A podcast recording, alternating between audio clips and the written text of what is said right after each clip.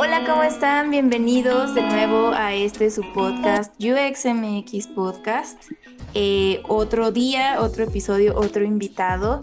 Y el día de hoy estoy muy emocionada porque tenemos por acá a una invitadaza muy especial eh, y que vamos a hablar de uno de mis temas favoritos en el diseño, que es el diseño inclusivo.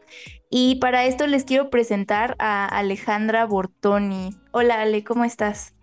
Hola, muy bien, gracias. Feliz de estar aquí.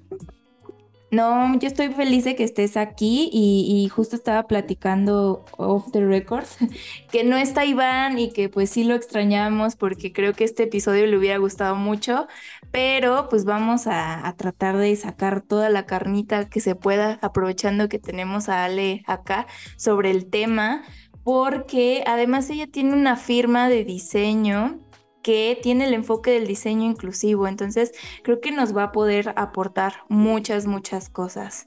Y pues, bienvenida Ale, y me gustaría que comenzáramos, em, que tú nos cuentes qué es lo que estás haciendo ahorita, un poco sobre tu firma de diseño.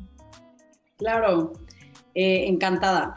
Pues eh, es una firma que, como dices, está enfocada en trabajar con diseño incluyente o inclusivo y pues la fundamos en finales de 2019 más o menos y pues hemos estado como abordando diversos proyectos con esta metodología. Yo soy diseñadora de profesión, me he dedicado a diferentes ramas del diseño, pero siempre trabajando con diseño centrado en las personas. Y al el estudiar una maestría en diseño incluyente por una universidad en Toronto fue que descubrí este campo, me apasionó, pensé que era muy relevante para el mundo.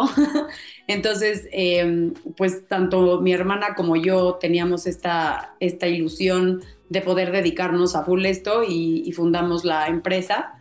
Eh, Regina, mi hermana, ella es ella es diseñadora instruccional, o sea, se ha dedicado siempre a la educación, a diseñar experiencias de aprendizaje y también descubrimos que había mucho en común de cómo nuestros diseños pues no siempre consideran la diversidad de personas que, que a lo mejor pudieran beneficiarse de estos resultados. Y por eso nació y pues ahí vamos creciendo poco a poco, encantadas de poder transmitir este pensamiento a quien quiera embarcarse en la aventura. Claro. Sí, se me hace muy padre que, justo tengan este enfoque, porque uno de los problemas realmente del mundo en general, no solo como de hablando de empresas que contratan a diseñadores y que crean productos, es que justo se pierde el foco, ¿no? De, de, quiénes son las personas, eh, para quiénes estamos diseñando. Entonces, eh, ¿cuáles crees tú que serían o cómo podemos transmitirle a los demás eh, esta importancia y cuáles son las consecuencias o qué podría pasar si no consideramos eh, incluyentes las cosas que hacemos o, que diseñamos, ¿no? En este sentido. Pues bueno, es, mucho ahí. Eh, en realidad, desde siempre prácticamente, pero yo se lo atribuyo, se lo atribuyo, perdón, más a desde más o menos la revolución industrial eh, casi todos los sistemas que nos rodean o que somos parte de en el mundo entero eh, han sido como construidos pensando en categorizar y clasificar. Y suena raro que me vaya como tan atrás o algo que parece muy ajeno, pero por ese principio la humanidad está muy acostumbrada a justo como crear categorías y grupos y por lo tanto crear sistemas, construir sistemas, diseñar sistemas ha sido mucho más eficiente hacerlo pensando en una tipología de persona, ¿no? En una categoría en específico. Digo, es naturalmente más fácil, sí, eh, diseñar para la mayoría o quienes cumplen con ciertas características, pero eh, por haber creado sistemas así hoy, nos encontramos con muchísimos problemas porque la humanidad, por muchísimos factores que han influido, este, cada vez se ve que es más diversa, o sea, se demuestra que es más diversa, que todos somos diferentes, que tenemos diferentes características, necesidades y poco a poco nos damos cuenta de cómo los sistemas pues no incluyen esa diversidad, no la consideran y dejan fuera, ¿no? Y ahora hay como consecuencias que empiezan a ver ya, a verse ya o que a lo mejor a futuro se van a hacer más grandes por tantos avances tecnológicos, por ejemplo, en el mundo de la inteligencia artificial es donde más creo que latente se ha visto, sobre todo para el diseño, porque es un campo en el que se trabaja con algoritmos, ¿no? Y que si un algoritmo no está considerando ciertas necesidades o cierto perfil, lo va a excluir. Entonces, conforme vamos sustituyendo eh, sistemas, interacciones con tecnología, eh, con inteligencia artificial, con máquinas en general, perdemos un poco de esta habilidad humana de adaptarte a la situación porque están programadas como están programadas y no, están, no tienen la capacidad de adaptarse en caso de, de, que alguien no cumpla con ese algoritmo o con ese perfil predeterminado. Y también es verdad, ya esto ya es como más científico, pero entre más vivimos, que cada vez el ser humano sobrevive más, eh, pues en realidad vivimos, pero sobrevivimos más años adoptando ciertas características que nos sacan de ese perfil, ¿no? Puede ser una discapacidad tal cual o simplemente, pues sí, algo que, que ya no nos hace entrar en los perfiles estándares, pero pues seguimos viviendo, seguimos teniendo que acceder y ser parte de los sistemas y el que haya diseños o sistemas no inclusivos hace que no, también nos vayan excluyendo y dejando fuera. Entonces, como que al final sí se va perdiendo el poder abordar o atender a, a la mayoría de la población, porque la mayoría ya es diversa, o sea, ya todos tienen distintas necesidades.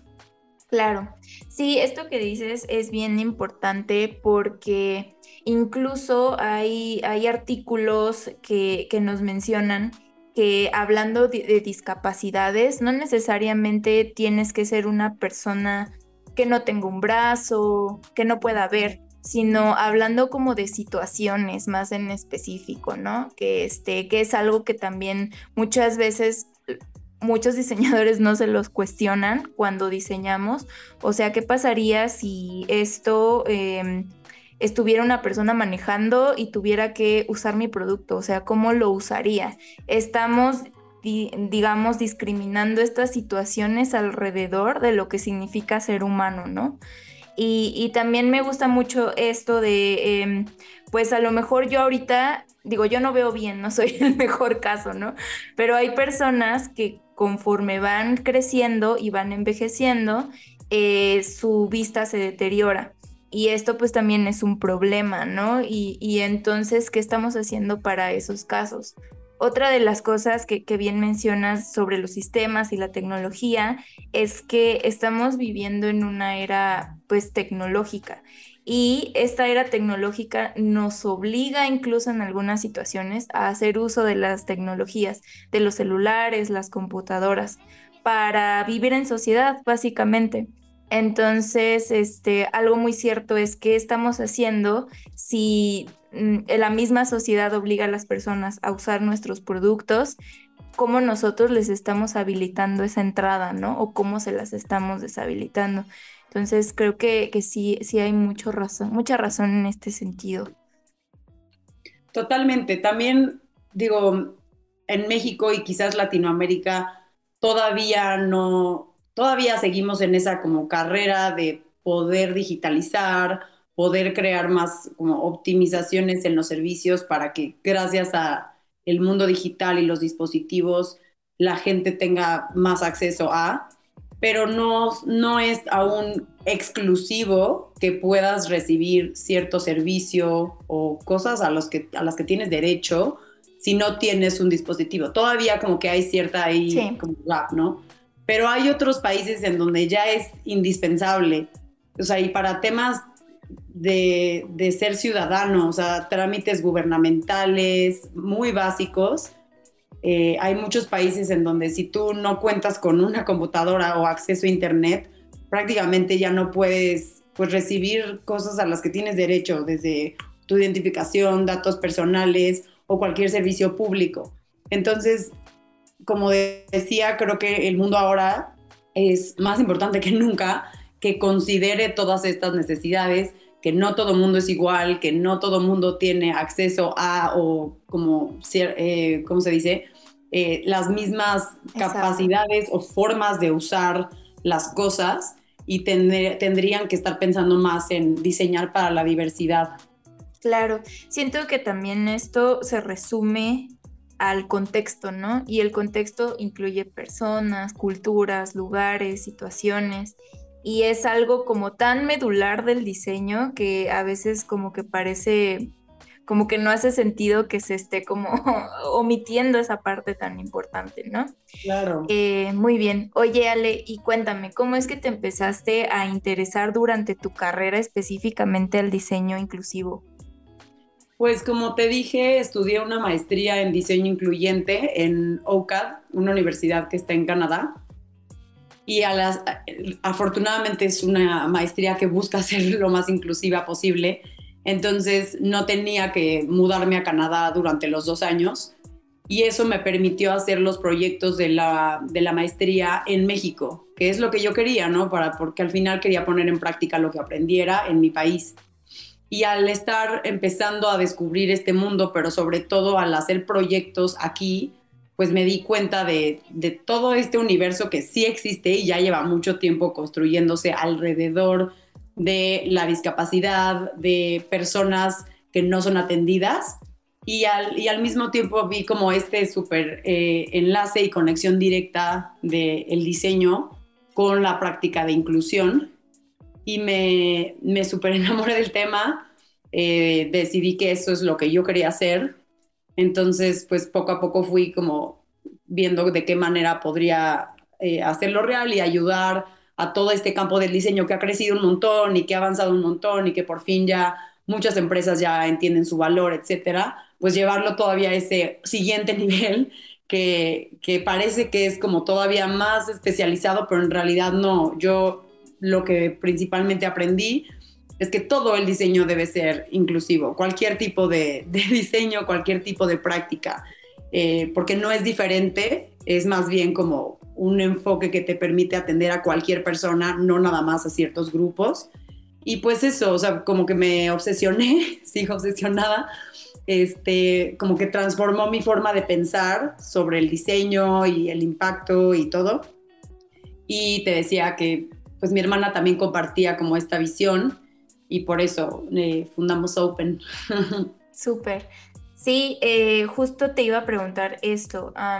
creo que últimamente se habla mucho tanto de accesibilidad como de diseño inclusivo, ¿no? Y como que ahí de repente hay confusiones, como que es lo mismo o, cómo, cómo es, ¿no? ¿Cuál es la diferencia? ¿Nos podrías contar cuáles son las diferencias entre cada uno? Sí, eh, bueno, hay muchas, hay diversas formas de explicarlo, pero principalmente para mí, eh, cuando hablamos de accesibilidad, estamos pensando como en atributos específicos con los que cumple una cosa, un diseño, lo que quieras, ¿no? Em, y generalmente para hacer algo accesible se piensa que tiene que cumplir, por lo tanto, con algunos lineamientos de accesibilidad que ya existen. Entonces, y sí existen lineamientos de accesibilidad, existen para los espacios arquitectónicos, pero también existen para el diseño web, ¿no? De como plataformas. Y, existe una serie de parámetros que te permite que ese diseño web o ese edificio, al cumplir con estos requisitos, sea accesible. Y esto hace que sea accesible, pero según estos lineamientos y como para ciertos perfiles que ya están predeterminados. En cambio, el diseño incluyente no habla de cumplir con ciertos requisitos, no está buscando tener o tener ciertos atributos que ya con eso lo hagan accesible, sino que piensa en cómo incluir a diferentes personas. Es como mucho más directo desde la persona, con la persona, cómo ver que cada persona pueda tener no solo acceso, sino la misma experiencia que cualquier persona, que todas las personas puedan tener esa experiencia equitativa y por lo tanto se vuelve más un eh, diseño uno a uno, ¿no? Como cómo adapto que este diseño le funcione a una persona, ahora a esta otra persona, también a esta otra. Y no solamente cumplir con una lista con la que medio abarque lo más que pueda. Entonces ahí está, digo, ambas tienen un impacto gigante, ¿no? Por supuesto, pero son como formas de, trabajar distintas, una cumpliendo y otra empezando desde la persona y diseñando para ella. Claro, justo. Em, ahora te iba a preguntar, como que este, estos términos de diseño inclusivo en algunos lugares podrían llegar a causar como, ah, pero ¿para qué, ¿para qué hago eso, no? ¿Para qué invierto en eso? ¿Cuál va a ser el retorno de inversión? ¿Qué valor me va a dar a mí como negocio?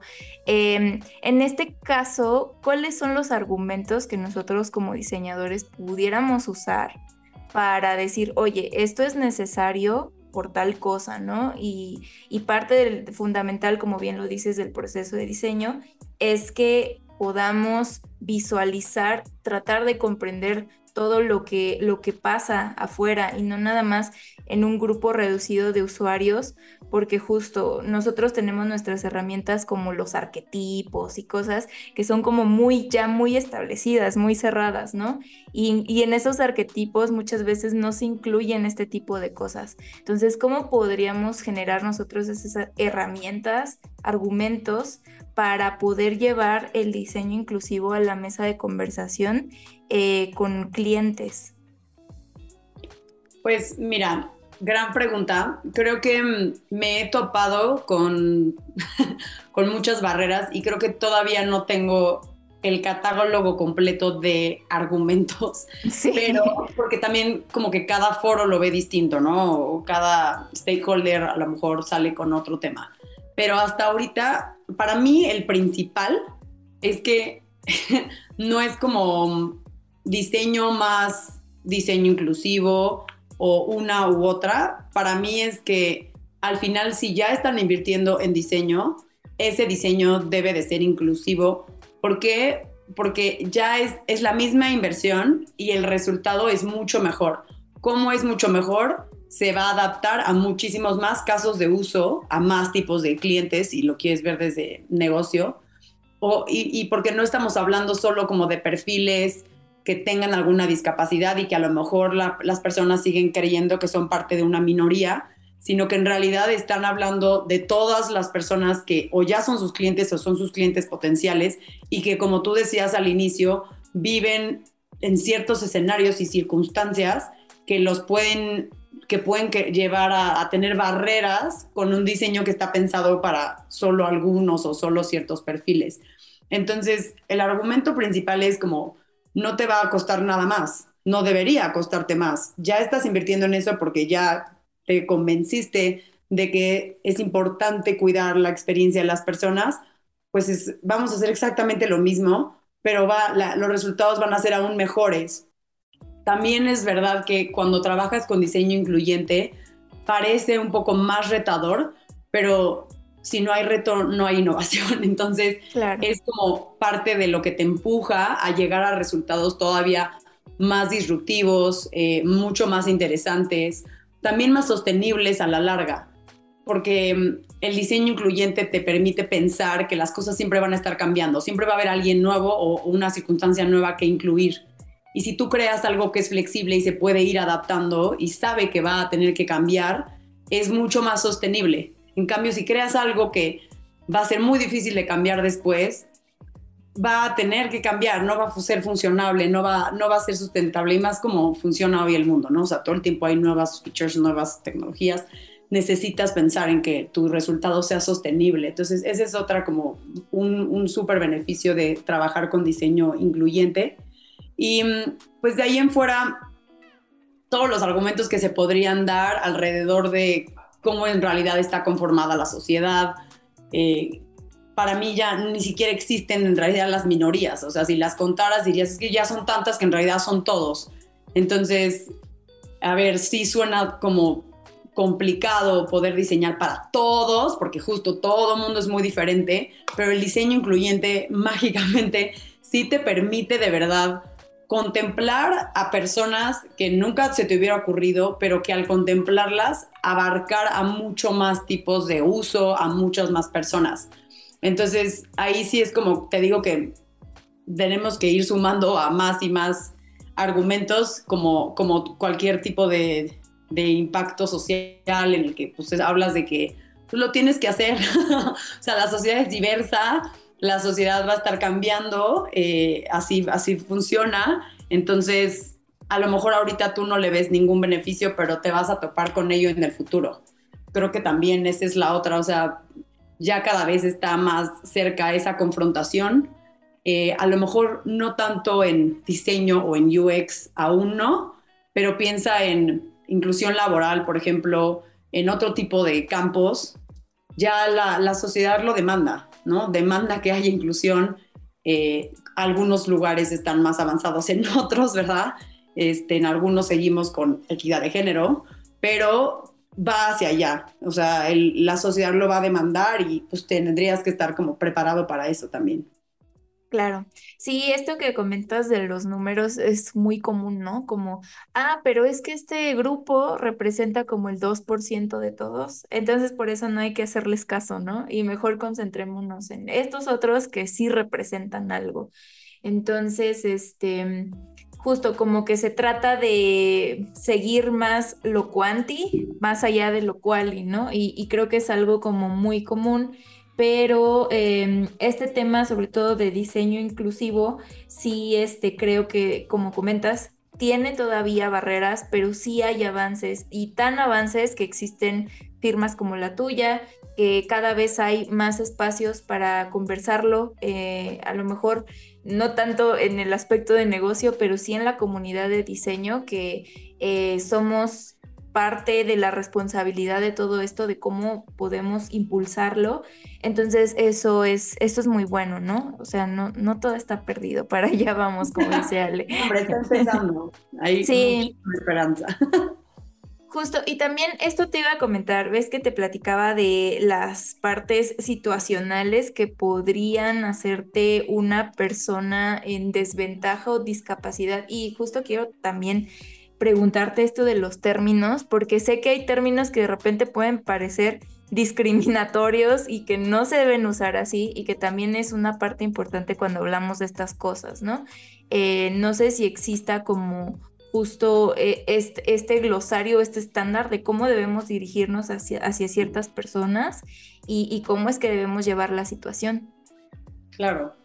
Eh, aquí en México se utiliza correctamente el término como personas con discapacidad y siempre es muy fácil, o sea, siempre porque empieza porque son personas, antes que nada, o sea, son personas, pero tienen una discapacidad.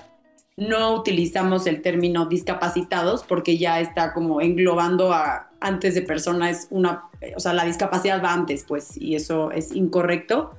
Pero es verdad que, pues, también como históricamente esto no era tan, no se hablaba tanto ni se trabajaba tanto, entonces yo he conocido personas con discapacidad que no tienen problema por eh, llamándose con su discapacidad. Por ejemplo, personas con discapacidad visual que no tienen problemas si, si les llamas ciego o ciega. Pero el, el término correcto es persona con discapacidad. No capacidades diferentes, porque no tienen capacidades diferentes no discapacitados, como dije, y no otras que son mucho peores, pero mejor me las ahorro. Sí. Eh, lo correcto es decir personas con discapacidad. Claro. Y eh, esto también, lo de la situación, y yo duro y duro con la situación. No, claro. Pero justo porque, em, por ejemplo, a veces llega a pasar que te lastimas, ¿no? Y que no te puedes mover. Entonces, eso te convierte en una persona con discapacidad también, ¿no? Sí. Em, Mira, eso es verdad, o sea, hay en el mundo de la discapacidad y la inclusión se le llama discapacidad como temporal, cuando a lo mejor tal cual estás viviendo lo que vive una persona con discapacidad, pero solo temporalmente, no permanentemente. Pero también esta definición de discapacidad, creo que hay como varias formas de verla. A mí que desde el campo de diseño me gusta ser muy radical, es todos tenemos una discapacidad cuando no podemos utilizar algo, ¿no? Cuando yo no tengo la capacidad de usar algo que no debería estar en mí, está en ese algo que yo quiero utilizar, estoy viviendo o experimentando una discapacidad. Entonces todos la vivimos en diferentes momentos, circunstancias. Eh, no necesariamente porque te lastimes y entonces vivas con, como alguien que tiene discapacidad motriz, sino que cualquier, cualquier cosa, o sea, cualquier como, por ejemplo, yo ahorita estoy embarazada. Eh, desde ahí te vienen como bastantes síntomas que hacen que a lo mejor parece ser temporal, pero circunstancialmente no puedo utilizar ciertas cosas. Pero también si eres una persona que, no sé, no tiene mucha familiaridad con algún tipo de dispositivo y no lo puedes utilizar en ese momento porque no encuentras cómo, para mí eso es experimentar lo que es la discapacidad. Entonces todos la, la vivimos y la llegamos a tener. La clave está en que eso no está en ti como persona usuaria, sino que está en ese diseño y en ese objeto. Él es claro. esa cosa es la que debería de romper con eso y no crear discapacidad para las personas. Súper, sí, excelente. Em, ahora, quiero preguntarte, em, ¿qué necesitamos para diseñar de manera inclusiva? ¿Hay alguna metodología, algunas herramientas que podamos usar durante el proceso de diseño? Claro. El diseño incluyente es como tal una metodología. Es similar a el diseño centrado en las personas, pero sí tiene como ciertas características que la, hacen diferente. Y algunas de ellas, y creo que empezaré por las más prácticas, eh, tienen que ver con, primero, cuando llegas a hacer investigación, llegas a involucrar a personas a, estudiarlas o a querer hacer ese levantamiento, tratar de pensar en una muestra lo más diversa posible. ¿Por qué? Porque estamos acostumbrados a enfocarnos justo como decías, ¿no? En alguna como persona o algún arquetipo y entonces eh, solo dirigirte a, personas que cumplen con cierto perfil, pero se nos olvida que hay muchas otras que a lo mejor también quieren ser parte de la experiencia, también cumplen con el perfil, pero tienen alguna otra característica que las hace diferentes. Esas personas son a las que quieres tener. Entonces, concentrarte en crear una muestra diversa, aventarte a hacerlo, no vas a dejar de atender a quienes ya atiendes, simplemente estás agregando otras perspectivas distintas a tu muestra. Eso te da mucho más riqueza. De nuevo, lo hace más complejo o parece ser un poco más eh, complejo o retador, pero desde esas, si tú te encargas de tomar en cuenta y considerar esas características o esas diferencias y te enfocas y diseñas para ellas, ya estás practicando el diseño incluyente, ya vas a buscar un diseño mucho más adaptable e inclusivo.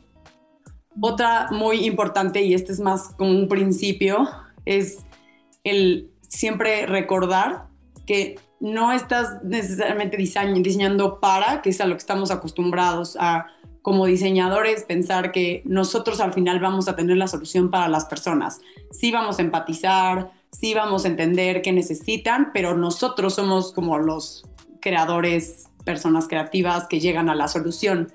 Y en el diseño incluyente eso como que puede llegar a ser un poco delicado, porque es verdad que así han sido construidos todos los sistemas todos los sistemas han sido pensados por un grupo de personas para el resto. Y lo ideal es que esas personas tomen la decisión con quien está creando y tomando la decisión final.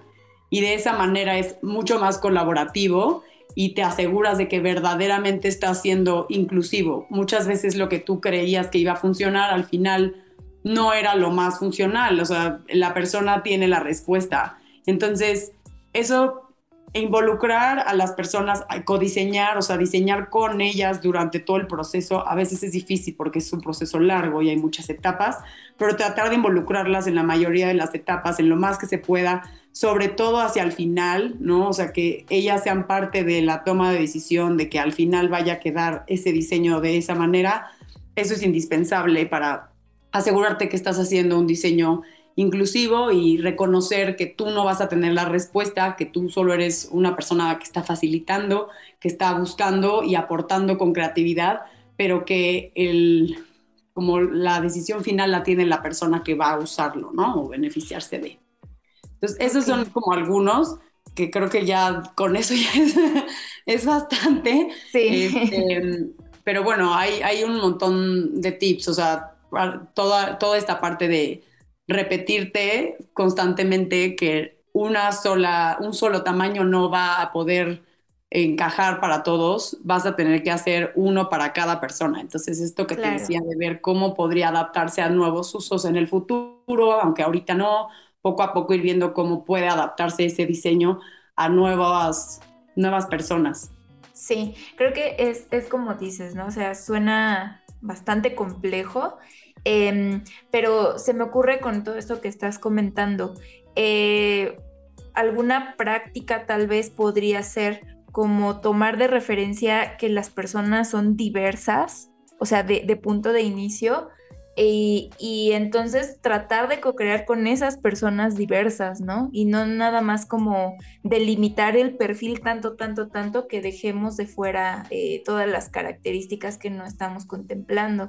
Y eso creo que sí es, es un buen reto, eh, porque justo como dices, ¿no? O sea, lo ideal sería que estuviéramos acá con, con las personas, co-creando todo el tiempo que sea necesario hasta que tenga mi, mi producto, servicio final pero pues también no disponemos del tiempo de la gente, ¿no? Pero sí se me hace como muy bueno esto que comentas y, es verdad, o sea, no podemos encasillar a una persona en que solo eh, su género, em, dónde vive, eh, qué hace y se acabó, ¿no? Porque hay muchos otros matices alrededor que no sabemos, o sea, no sabemos incluso si, si padece una enfermedad, no sabemos si este, a lo mejor no come carne, es vegana, tiene una ideología distinta, o sea, esas cosas eh, está súper bueno como englobarlas en la diversidad y cómo podemos diseñar con esas personas diversas de la mano, ¿no? Sí, creo que ahí yo diría que el chiste es empezar por esas diferencias eh, no descartarlas, empezar por ahí. Sí. Porque a veces lo hacemos, o sea, si estamos haciendo análisis, nos fijamos solo en los patrones, en las similitudes, o si pensamos en universos de mercado que hay que atender, de nuevo, solo nos enfocamos en lo que va a ser, eh, lo que tienen en común. Pero creo que el primer paso sería esas diferencias que lleguen a salir, tomarlas en cuenta, no quererlas descartar, sino decir, a ver, esto está interesante, a ver, traigámoslo y sí considerémoslo, cómo lo incluimos y ahí estamos hablando de pues una muestra con la que ya estamos trabajando, un grupo de personas con las que ya de por sí estábamos trabajando. Ya hacer diseño incluyente así más extremo, lo ideal es trabajar con quienes más dificultad tienen. Nosotros le llamamos a eso los casos extremos, ¿no? Quienes están a lo mejor más excluidos, quienes actualmente menos acceso, ¿no? Eh, tienen a, a, un producto si trabajas con esas personas, ya lo lograste, porque vas a en verdad resolverle a mucho más gente, a todos los que ya habías contemplado, se los vas a resolver si te enfocas en quienes más difícil la tienen. Pero sé que eso es todavía pues más avanzado, ¿no? Como, como es avanzado involucrar gente en todo el proceso, pues es avanzado solo trabajar con cierta población, con ciertas características. O sea, como que eso creo que todavía muchos stakeholders no han llegado allá, pero es a lo que habría que aspirar. Claro.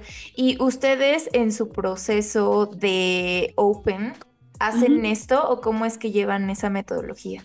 Sí, nosotros em, justo empezamos por hacer una como evaluación o diagnóstico inicial en el que detectamos quiénes tienen más barreras, quiénes son estos casos extremos.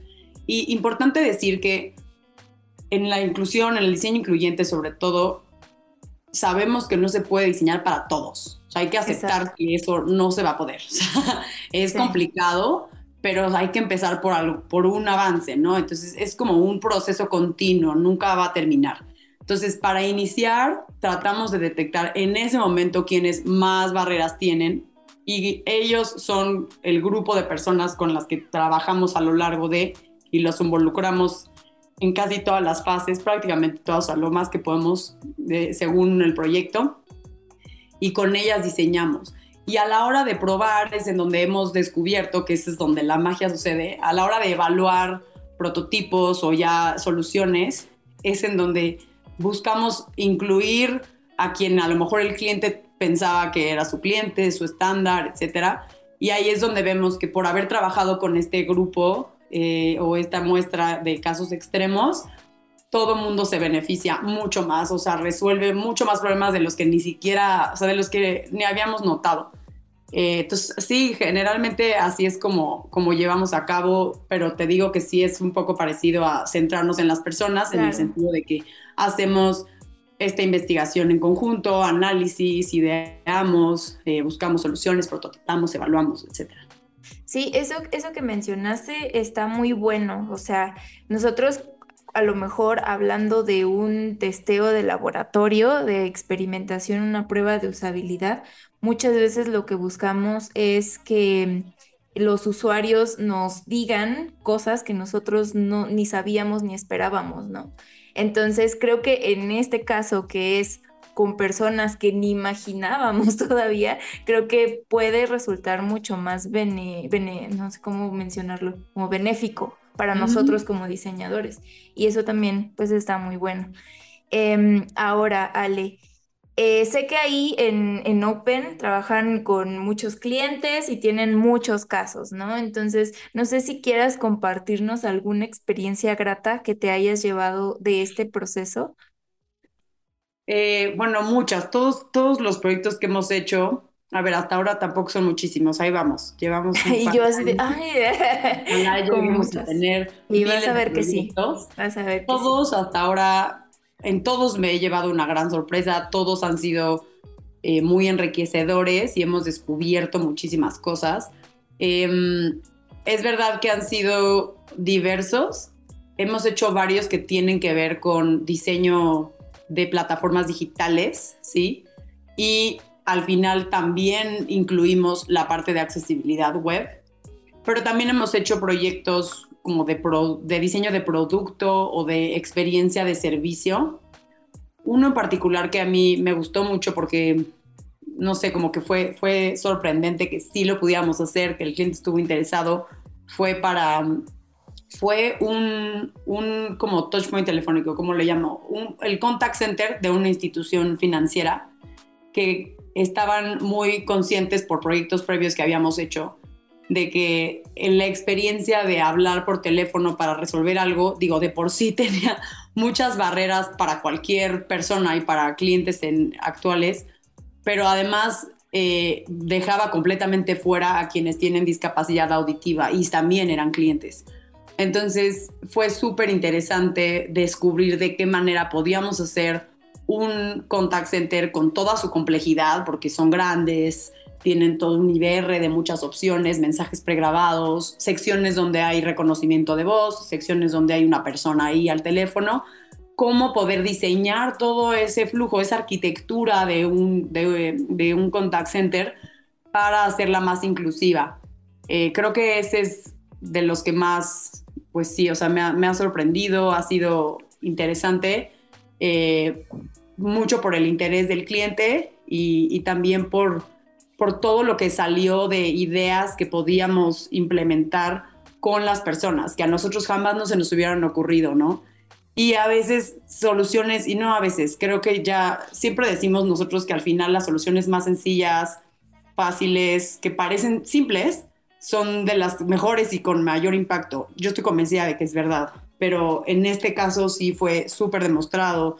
Eran ajustes pequeños uno piensa que al, hacer diseño inclusivo, al tratar de meter el tema de accesibilidad, hay que rehacer, hay que invertir un dineral, hay que volver a construir, ¿no? Y en verdad, con esta metodología eh, y en este proyecto en particular, fue clarísimo cómo pequeñas acciones hacían una diferencia gigante en la experiencia de todos los clientes. Entonces, ese, lo disfruté mucho. Mm, súper. Oye, qué interesante, ¿eh? Y, seguro sí van a tener más proyectos, estoy segura de eso. Oye, este, Ale, pues por ahí sé que vas a tener una ponencia en, Design Matters, que es un festival de diseño que justo es su primera edición aquí en la Ciudad de México. Y sé que este va a estar bastante bueno, pero platícanos, porque creo que por ahí también vas a compartirnos un caso muy, muy interesante. Sí, estoy muy ilusionada. Ojalá que todas las personas que nos escuchan escuchan, vayan porque va a estar muy, muy bueno. Em, me invitaron y pues la verdad eh, decidí que vamos a, vamos a presentar Regina y yo. Vamos a hablar de un caso de estudio que personalmente es mi favorito porque fue el primer proyecto que hicimos. Este, lo hicimos para el Museo de la Ciudad de México, el Museo de eh, este, Cultura Ambiental, de Historia Natural y Cultura Ambiental, el uno que está en, en Chapultepec.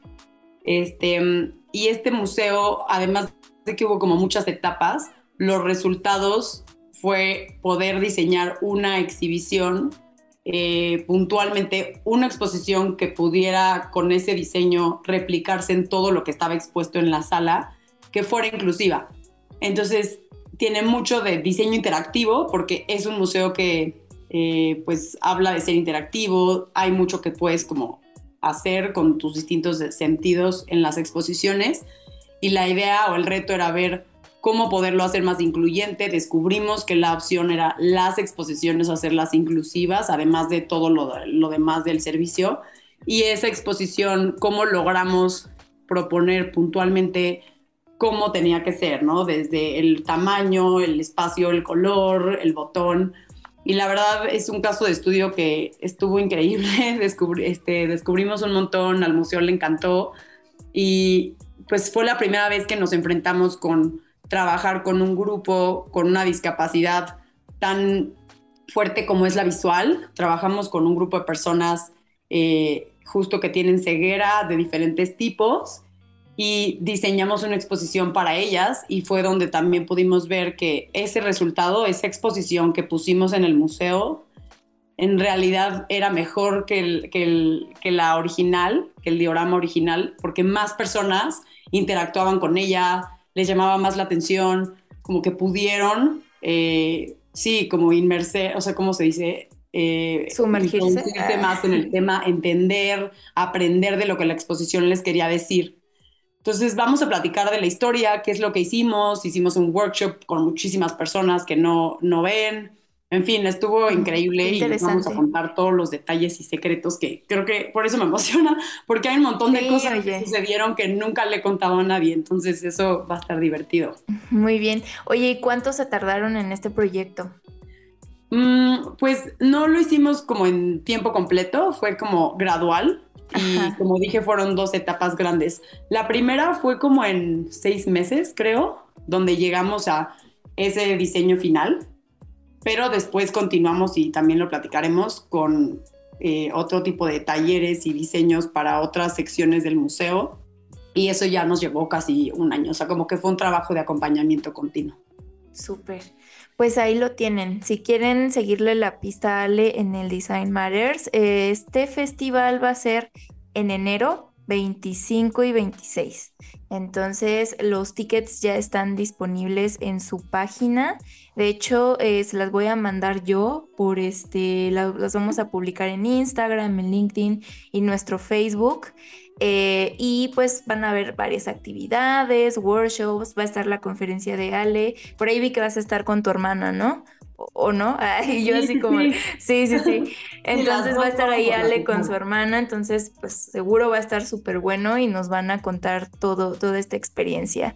Entonces, este, esténse atentos porque vamos a estar publicando bastante sobre, sobre este festival.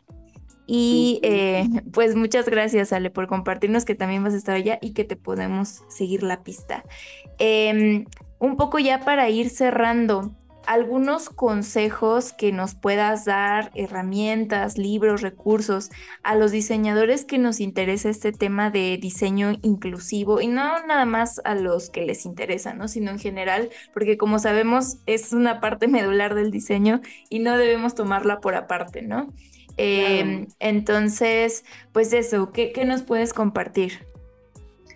Pues bueno, además les, les traigo como algunos títulos que pueden leer, pero creo que hacia nivel personal, un gran consejo que tengo es eh, pues invitar a, todas las personas que nos escuchan a tratar de reflexionar un poco más sobre qué los hace o las hace privilegiadas eh, y que también creían que, que era verdad y a lo mejor con esta conversación, con escuchar inclusión, con entender que la gente es diferente, van a ir teniendo que cambiar de mentalidad. ¿Por qué digo esto? Porque yo por lo menos he sido cada vez más consciente pues de cómo eh, especialmente en México, existe una cultura todavía de mucha segregación, división. El tema en particular de discapacidad, pues se ve muy retrógradamente, se ve como, como muy eh, segregador, eh, de ver a este, grupos de personas con discapacidad como gente que necesita algo específico y especial y que no son parte de, son distintas. Creo que mi mensaje es démonos cuenta y reflexionemos de todos los privilegios que tenemos, pero además lo diferentes que somos todas y todos, y como todas y todos deberíamos de ser parte de, no importa nuestras características, nuestros antecedentes, de dónde venimos, cualquier tipo de característica que nos distinga, esa debe ser más bien bienvenida, ¿no? Y atendida. Y, creo que eso empieza ni siquiera en el diseño, eso ya es más adelante, pero desde cómo somos ciudadanas y ciudadanos y cómo nos comportamos y cómo convivimos, pues aceptar esas diferencias y, y sí, tratar de darnos cuenta de cómo todas de verdad somos seres humanos y tenemos derecho a lo mismo. Claro. Esa sería la primera, que creo que es una reflexión de por vida sí. y que tenemos que estarnos como repitiendo y, y, reinventando cómo pensamos. Creo que además está en nosotros, ¿no? El cómo piensen las siguientes generaciones está en nosotros, así como pensamos como pensamos por nuestros antepasados, ¿no? Y les traje tres libritos que son mis favoritos. Eh, dos que no son específicamente de diseño, pero ayudan justo a entender esta parte de la diversidad y el poder que tiene. Uno se llama The End of Average, lo escribió Todd Rose, o sea, el fin de los promedios. Creo que en español sí está, ya lo he revisado. Y eh, como subtítulo dice, How we succeed in a world that values sameness. Cómo podemos sobrevivir en un mundo en el que valora las similitudes y habla de cómo la gente promedio no existe, no existe una persona promedio, todos somos diferentes. Este me encanta. Súper. Otro muy padre se llama, lo tengo aquí, se llama The Difference y habla de el poder de la diversidad, cómo crea mejores grupos, firmas, escuelas y sociedades. Este lo escribió Scott E. Page para esto todos estos libros los pueden ver en nuestra cuenta de Open Inclusive Design. Ahí, ahí les manda, ahí están todos los recursos. Pero The Difference habla como científicamente, tampoco es de diseño, y en muchos campos se ha demostrado que los grupos diversos son mucho mejores. Y el último, sí es de diseño, eh, habla de cómo justo la inclusión... Sí, para que lo habla de cómo la inclusión molde el diseño, se llama Mismatch, How Inclusion Shapes Design. Este es bastante conocido, lo escribió Kat Holmes, que trabaja en Google y habla de más específicamente del diseño incluyente, algunos principios y, y cómo ir cambiando esta mentalidad en el campo de diseño. Ok. ¿Dónde los conseguiste, Ale? ¿Los podemos conseguir por Amazon? Sí, en Amazon. Súper. Sí, creo que un par fue como en Google Reads, por ahí ya llegué a dónde los podía comprar, pero sí, sí. Increíble. Igual luego me los mandas para ponerlos por ahí en el, en el post, ¿vale? Claro que sí. Y pues ahí tienen algo con lo que quieras concluir, Ale, que creo que ya nos diste un buen de conclusiones y reflexiones muy padres para llevarnos. Em, pues no, este, ojalá le entren a esto, porque está muy divertido. Sí. Está muy divertido, es muy transformador y ayuda a sí, salirte de, de lo que pensabas que era el mundo. Y justo eso, ¿no? Que hay muchos retos todavía alrededor y que creo que el diseño inclusivo es muy retador por todas las barreras que, que, nos has estado comentando. Entonces, pues esto es un llamado a la comunidad de diseño a que nos pongamos manos a la obra. Sí, el poder está en nosotros. Así es. Pues hemos llegado al final del episodio, Ale. Te agradezco mucho, mucho por esta plática. Fue bastante enriquecedora y pues ya saben que le pueden seguir la, pista a Ale en LinkedIn. Eh, viene como Alejandra Bortoni también. Y eh, pues sigan su charla en el Design Matters. Eh, ¿Qué día vas a estar, Ale? Mm, no recuerdo, o sea, voy a estar los dos días ahí, pero no recuerdo qué día es mi plática. ¿Cuál de los dos? Pero Igual en cuanto la tengamos, sí, la, la página eh, para que puedan ver el line-up es designmatters.mx. Incluso si quieren, ahorita les comparto la pantalla, ya que esto también va a estar en YouTube para que puedan verla. Bueno, aquí les comparto un vistazo del, website. Eh, entren a designmatters.mx y acá en el line-up vamos a poder ver a, a, todos los ponentes que van a estar. Y pues por acá anda Ale y su hermana con la firma Open. Entonces, pues va a estar bastante divertido. Ya están en su fase Early Birth, así que me parece que termina en noviembre. Y pues apresúrense amigos para que podamos tener ahí nuestros tickets listos. Y... pues eso sería todo de mi parte y muchas gracias a Ale también.